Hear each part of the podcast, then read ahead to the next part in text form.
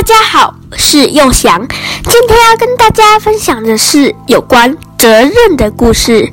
猪猪说：“阿松，我们每天做这些回收有什么用呢？”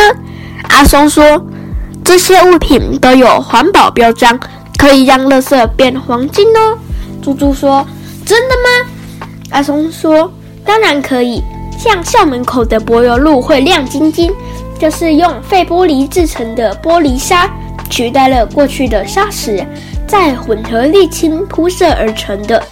猪猪说：“跟一般柏油路面有什么差别？”